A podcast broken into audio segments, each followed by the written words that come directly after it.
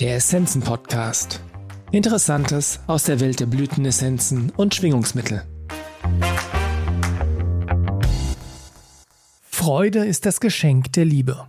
Mit einem dankbaren Herzen den Verlust bewältigen. Von Dr. Sabina Pettit, Pacific Essences. Wenn ein Kind geboren wird, wird entweder das Kind die Eltern sterben sehen oder die Eltern werden das Kind sterben sehen. Diese Worte von Stephen Levine, die ich einmal während eines Retreats mit Ram Das über das Thema Sterben und Tod hörte, haben mein Leben seither geprägt. Jede Beziehung hat einen Anfang und ein Ende, und wenn sie mit dem Tod endet, folgt eine hilflose Phase der Trauer. Letzten Monat musste ich nach acht Jahren ungetrübter Freude Abschied von meinem geliebten Hund Baba nehmen. Er wollte am Samstagabend nichts mehr fressen. Am Sonntagnachmittag waren wir beim Tierarzt und am Montag wurde er eingeschläfert. Dieser liebe Junge ist nicht mehr in meinem Leben. Er hatte mich überall hin begleitet und mein Herz zum Singen gebracht, auch als es durch den Verlust meines Mannes Michael gebrochen war. Ich bin zutiefst traurig. Mein Zimmer ist leer ohne ihn. Yogi, unser großer flauschiger Kater, fragt, wo sein Bruder ist und ich wache jeden Morgen auf und weiß nicht, was ich tun soll, denn Baba war sonst immer da. Baba kam zu uns, als er ungefähr ein Jahr alt war, irgendwo aus dem Norden von British Columbia. Von Anfang an war er Michaels Hund und hörte selten auf mich. Aber er hat von der ersten Minute an mein Herz erobert. Und als ich mich in unsere Beziehung und unser tägliches Zusammenleben stürzte, vergaß ich Stevens Worte über die Vergänglichkeit, selbst während wir die letzten zwei Jahre von Michaels Leben zusammen erlebten. Baba war voller Energie. Wenn ich ihn im Park über die Felder galoppieren sah, ging mein Herz auf. In meinem Kopf hatte ich diese Worte über ihn. Schneller als eine fliegende Kugel, stärker als eine Lokomotive. Er ist ein Vogel, er ist ein Flugzeug, er ist Baba. Und dann war da auch noch das Buddeln. In unserem Park wimmelt es von Wühlmäusen. Sie leben vor allem in der Nähe der Wurzeln der Nutka-Rosensträucher. Baba war wie ein Kind in einem Süßwarenladen, wenn ich ihn auf dem Feld von der Leine ließ. Oder vielleicht eher wie ein Kokainsüchtiger? Er buddelte unermüdlich und ohne Ende. Selten fing er etwas, aber wenn, dann hielt er seine Beute zärtlich im Maul. Unnötig zu sagen, dass die Wühlmaus trotzdem starb, wahrscheinlich an einem Herzinfarkt. Wenn wir in den Park kamen und er einen seiner Hundekumpels sah, schaute er mich an und sagte, Oh Mama, ich will spielen.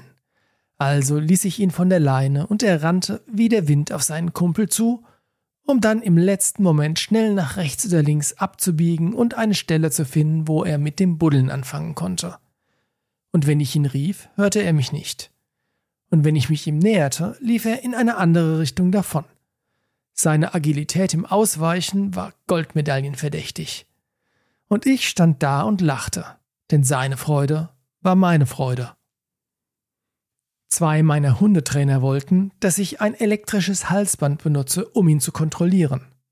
Für mich war das völlig undenkbar. Mir war von Anfang an klar, dass Baba ein Freigeist ist, mit einem Herzen so groß wie die Welt. Das wollte ich auf keinen Fall zügeln. So stand ich oft wie ein hilfloser Zuschauer daneben, während Baba seinen Herzenswünschen nachging. Letzten Sommer waren wir mit einem von Babas Freunden und dessen Herrchen sowie einem weiteren zweibeinigen Freund und seinen beiden Welpen im Park. Es war kurz nach dem Ende von Covid und die Leute kamen wieder zusammen. Es war ein großes Familientreffen mit alten Menschen, Kindern, Hunden, und mindestens drei tragbaren Picknicktischen voller Essen. Baba flog über das Feld und schnappte sich einen Laib Brot vom Tisch. Einer der Männer hielt ihn jedoch fest, bevor er wegrennen konnte. Als ich am Ort des Geschehens ankam, stand mein Junge mit einem riesigen Laib Brot im Maul da und wurde ohne Gegenwehr auf den Boden gedrückt. Natürlich entschuldigte ich mich ausgiebig und bot an, das Brot zu bezahlen, aber innerlich lachte ich und lobte ihn dafür, dass er sich genommen hatte, was er wollte. Während ich diese Worte schreibe, spüre ich bereits, wie Hundebesitzer und vor allem Trainer zusammenzucken. Aber wenn wir Menschen nur halb so zielstrebig wären wie Baba, wenn es darum geht, sich auf ein Ziel zu konzentrieren, dann wäre die Welt ein besserer Ort und es gäbe weniger Angst, Depression und Opferhaltung unter uns Menschen. Wie der große Dichter und Mystiker Rumi sagte, die Seele ist zu ihrem eigenen Vergnügen hier. Baba lebte diese Idee voll aus. Die Trauer war in den letzten Wochen mein täglicher Begleiter. Eine Erinnerung, ein Spielzeug, sein leerer Napf treiben mir die Tränen in die Augen. Dann erinnere ich mich an Michaels Worte. Tränen sind ein Ausdruck der Liebe.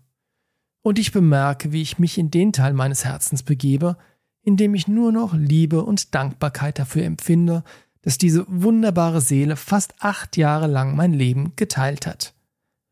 Und wieder erinnere ich mich an die Worte von Stephen Levine über die Vergänglichkeit all unserer Beziehungen. Und mit einem Herzen, das vor Liebe bricht, schreibe ich an Baba und drücke meine Dankbarkeit für sein Leben und all die Geschenke aus, die er uns gemacht hat. Ich entdecke, dass dies die Härte mildert und die Freude nährt, die Baba in seinem täglichen Leben so gut auszudrücken wusste. Baba wurde nach dem großen indischen Heiligen Neem Karoli Baba benannt, dem Lehrer von Ramdas. Michael hatte eine tiefe Verbindung zu Maharaji, wie er liebevoll genannt wurde, und sprach täglich mit ihm. Maharaji lehrte Bhakti-Yoga und das Dienen. Mein absolutes Lieblingsbuch über ihn ist Miracle of Love, das Geschichten über all die Menschen aus dem Westen enthält, die in den 60er Jahren nach Indien reisten, um Erleuchtung zu finden. Maharaji war, wie mein Baba, eine Art Trickbetrüger, der an den unerwartetsten Stellen auftauchte und jedem, dessen Leben er berührte, grenzenlose Liebe brachte. Er war auch ein Gestaltwandler und wurde manchmal als der Affengott Hanuman gesehen, der perfekte Diener Gottes. Und ich werde daran erinnert, dass unsere Welt ein besserer Ort wäre, wenn wir mehr von diesen Energien hätten. Hingabe, Freude, Spontaneität und Liebe. Während ich meine Trauer und Freude mit Ihnen teile, möchte ich auch die Essenzen mit Ihnen teilen, die das Metallelement in unserem Körper-Geistsystem unterstützen. Denn die Emotion des Metallelements ist Trauer.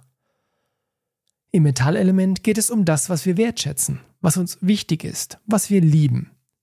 Wenn wir also etwas oder jemanden, den wir lieben, verlieren, ist das natürlich mit Trauer und Traurigkeit verbunden. Und ich bin sicher, dass jeder von uns irgendwann einmal Trauer erleben wird. Das liegt in der Natur des Lebens. Ich würde jedoch keine Minute auf all die Liebe und Freude verzichten, um diesen Schmerz nicht spüren zu müssen. Wenn etwas von dieser Erfahrung auch auf Sie zutrifft, lade ich Sie ein, unsere Metallelemente-Mischung und die darin enthaltenen Einzelessenzen zu erforschen. Die heilende Energie dieser Pflanzen, Blüten, Meerestiere und Edelsteine kann jeden von uns unterstützen, wenn wir durch diese Momente der Liebe und des Verlusts gehen. Mit Segensgrüßen, Sabina Pettit. Vielen Dank fürs Zuhören. Wir hoffen, dass dieser Beitrag Ihnen gefallen hat und Sie ihn nützlich finden. Alle erwähnten Essenzen und Produkte finden Sie in den Show Notes oder auf unserer Website unter www.essenzenladen.de.